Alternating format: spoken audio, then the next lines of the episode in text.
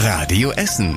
Der Tag in fünf Minuten. Am 16. Januar mit Joshua Windelschmidt. Einen schönen guten Abend zusammen. Jeder wird automatisch zu einem Organspender, wenn er nicht klar widerspricht. Tja, so hatte sich das Bundesgesundheitsminister Jens Spahn vorgestellt. Allerdings ist sein Vorschlag im Bundestag abgelehnt worden, was auch uns hier in Essen direkt betrifft. Allein in der Uniklinik in Holsterhausen warten rund 800 Menschen auf ein Spenderorgan und sind deswegen auf Hilfe angewiesen. Das Problem ist, viele Menschen haben keinen Organspendeausweis und deswegen fehlen Organe. Peter Renzel, der Sozialdezernent der Stadt, findet die Entscheidung im Bundestag schade und ist enttäuscht. Er sagt, durch die Abstimmung haben wir eine Chance vertan. Man hätte auf einen Schlag vielen Menschen helfen können. Ein ganz sensibles Thema, das viele Menschen unterschiedlich sehen. Mike aus Altenessen hat auch eine klare Meinung dazu. Ich meine, Organspende ist eine nette, gute Sache, eine hilfreiche. Ich bin aber dagegen, jeden als potenziellen Organspender sofort einzusetzen und man widersprechen muss. Es bleibt also erstmal beim Alten. Organspender ist man nur, wenn man einen Organspendeausweis hat. Es ist eine unfassbare Tat. Im letzten Sommer haben in Altendorf acht Jugendliche einen 17-Jährigen verprügelt, auf ihn eingetreten und ihn bespuckt. Der junge Mann blieb blutüberströmt liegen. Heute hat das Amtsgericht in Rüttenscheid die Urteile dazu gesprochen.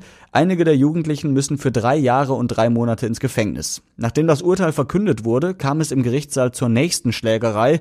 Zwei arabische Großfamilien sind aufeinander losgegangen. Die Polizei musste dazwischengehen. Die beiden Familien sind schon länger zerstritten. Das sei wohl auch der Auslöser für die Gewalttat im letzten Sommer gewesen.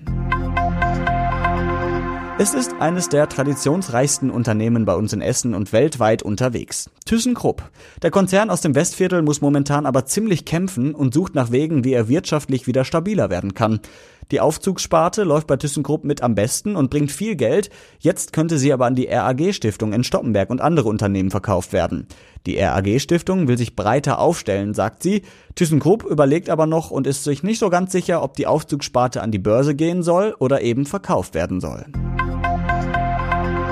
Ein Mann versteckt in der Wohnung seiner Ex-Frau kleine Wanzen, um abzuhören, was da so in der Wohnung passiert. So hat der Mann seine Ex wohl ausspioniert und später dann auch überfallen. Er soll sie mit einer Luftpistole bedroht und angegriffen haben. Ein unglaublicher Fall von Stalking, der zum Glück durch eine Nachbarin aufgeflogen ist. Sie hatte den Angriff bemerkt, ist direkt zur Wohnung gegangen und so ist der Mann weggerannt. Aber weit kam er nicht. Mittlerweile hat ihn die Polizei im Blick und heute stand der Mann zum ersten Mal deswegen vor dem Landgericht in Rüttenscheid. Das Urteil soll Ende Februar fallen. Nicht immer hält die Werbung das, was sie verspricht. In diesem Fall trifft es aber zu. Auf einem LKW-Anhänger einer Holzpellet-Firma stand der Werbeslogan Wir feuern dich an. Und was passierte? Der LKW-Anhänger fing plötzlich an zu brennen. Das Ganze ist in Kana passiert und zum Glück wurde dabei niemand verletzt. Der Fahrer war dabei gerade auf dem Weg zur Müllverbrennungsanlage, hat das Feuer aber rechtzeitig bemerkt. Die Feuerwehr hat das Feuer im LKW dann recht schnell gelöscht. Wenn ihr euch das anschauen möchtet, dann klickt auf radioessen.de oder auf unsere Facebook-Seite, da findet ihr ein paar Fotos. Wir wollen mehr Holländer nach Essen locken. Das sagt die Essen Marketing, die ist aktuell in Utrecht auf der größten niederländischen Reisemesse und da macht sie Werbung für unsere Stadt. Unter anderem für die Radwege an der Ruhr, aber auch für die Keith Haring Ausstellung im Museum Volkwang. Ja, mal schauen, ob's klappt und ob bald mehr Reisebusse mit gelbem Kennzeichen bei uns in der Stadt parken. Und das war überregional wichtig. Nicht nur die Organspende hat die Politiker im Bundestag heute beschäftigt, sondern auch der Kohleausstieg. Bundeskanzlerin Angela Merkel und ihre Minister haben die ganze Nacht durch beraten und am Ende kam ein Kompromiss dabei heraus. Die Kraftwerke sollen nach und nach abgeschaltet werden, erst im Westen Deutschlands, danach im Osten. Und vom Bund gibt es 4 Milliarden Euro Entschädigung für die Unternehmen. Allerdings hat der Essener Konzern RWE schon gesagt, das wird uns nicht reichen. Wir haben deutlich mehr Verlust dadurch. Und deswegen werden wohl viele Menschen ihren Job verlieren. RWE spricht von bis zu 3000 und das relativ kurzfristig. Und zum Schluss der Blick aufs Wetter. Heute Nacht kommen wieder mehr Wolken nach Essen und es wird windig. Immerhin starten wir recht trocken in den Freitag, aber im Laufe des Tages kommt der Regen zurück.